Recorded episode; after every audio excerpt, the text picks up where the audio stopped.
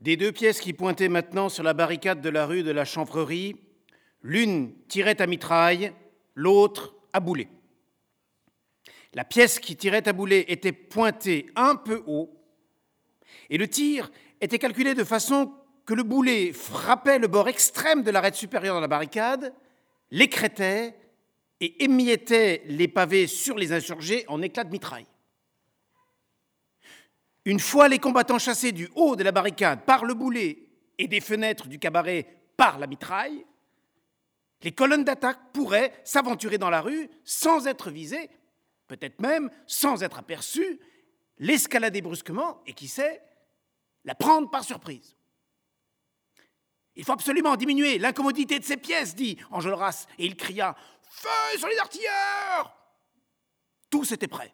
La barricade, qui se taisait depuis si longtemps, fit feu éperdument. Sept ou huit décharges se succédèrent avec une sorte de rage et de joie. La rue s'emplit d'une fumée aveuglante et, au bout de quelques minutes, à travers cette brume toute rayée de flammes, on put distinguer confusément les deux tiers des artilleurs couchés sous les roues des canons. Ceux qui étaient restés debout continuaient de servir les pièces avec une tranquillité sévère, mais le feu était ralenti. Voilà qui est bien, dit Bossuet à Enjolras. Succès Enjolras hocha la tête et répondit oui. Encore un quart d'heure de succès, il n'y aura plus dix cartouches dans la barricade. Il paraît que Gavroche entendit ce mot. Courfeyrac, tout à coup, aperçut quelqu'un au bas de la barricade, dehors, dans la rue, sous les balles. Gavroche avait pris un panier à bouteilles dans le cabaret, était sorti par la coupure et était paisiblement occupé à vider dans son panier les gibernes pleines de cartouches des gardes nationaux tués sur le talus de la redoute. Qu'est-ce que tu fais là? dit Courfeyrac. Gavroche le nez. Citoyen, J'emplis mon panier.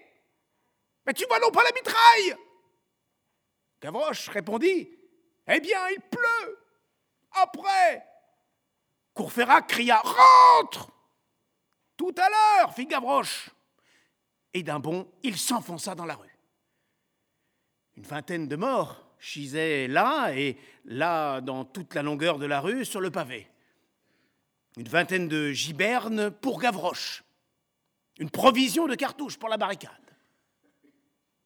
La fumée était dans la rue comme un brouillard. Quiconque a vu un nuage tomber dans une gorge de montagne entre deux escarpements à pic peut se figurer cette fumée resserrée et comme épaissie par deux sombres lignes de hautes maisons. Elle montait lentement et se renouvelait sans cesse. De là, un obscurcissement graduel qui blêmissait même le plein jour. C'est à peine si, d'un bout à l'autre de la rue, pourtant fort courte, les combattants s'apercevaient. Cet obscurcissement, probablement voulu et calculé par les chefs, devait diriger l'assaut de la barricade, et cela fut utile à Gavroche.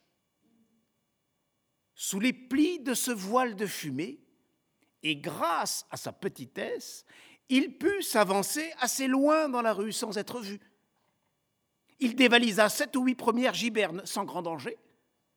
Il rampa à plat ventre, galopait à quatre pattes, prenait son panier aux dents, se tordait, glissait, ondulait, serpentait d'un mort à l'autre, et vidait la giberne ou la cartouchière comme un singe ouvre une noix.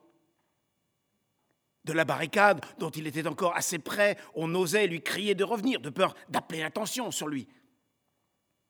Sur un cadavre, qui était un caporal, il trouvait une poire à poudre. Pour la soif, dit-il, en la mettant dans sa poche.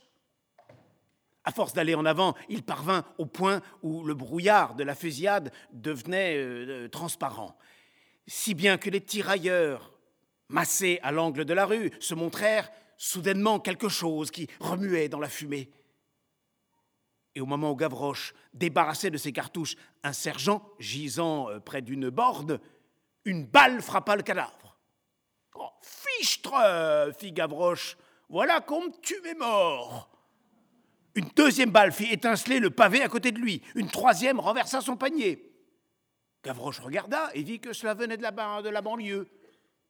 Il se dressa tout droit, debout, les cheveux au vent, les mains sur les hanches, l'œil fixé sur les gardes nationaux qui tiraient, et il chanta on est les à Nanterre, c'est la faute à Voltaire, et bête à pas les os, c'est la faute Rousseau.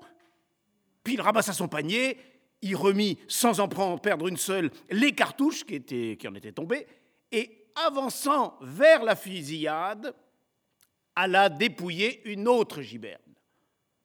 Là, une quatrième balle le manqua encore. Gavroche chanta Je ne suis pas notaire, c'est la faute à Voltaire. Je suis petit oiseau, c'est la faute à Rousseau.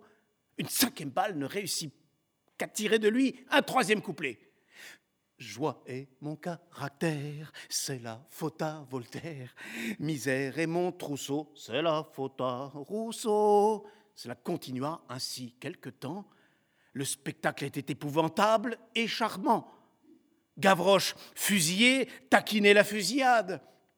Il avait l'air de s'amuser beaucoup. C'était le moineau bectant les chasseurs.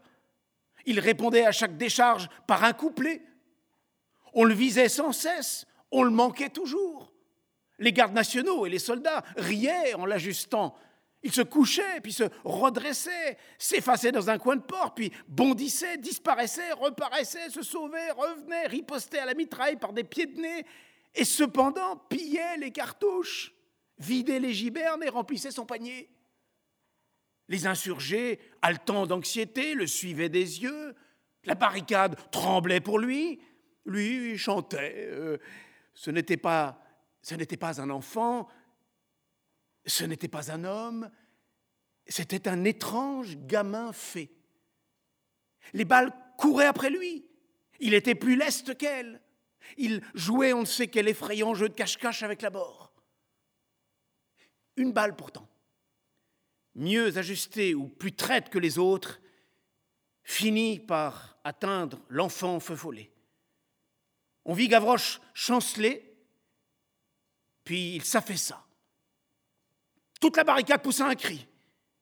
Mais pour le gamin, toucher le pavé, c'est comme le géant toucher la terre. Gavroche n'était tombé que pour se redresser. Il resta assis sur son séant, un long filet de sang rayait son visage. Il éleva ses deux bras en l'air, regarda du côté d'où était venu le coup et se mit à chanter.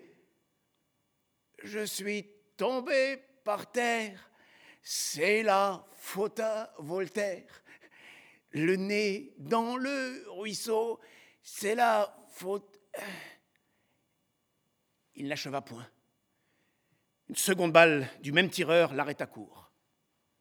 Cette fois, il s'abattit, la face cachée contre le pavé, et ne remua plus. Cette petite grande âme venait de s'envoler.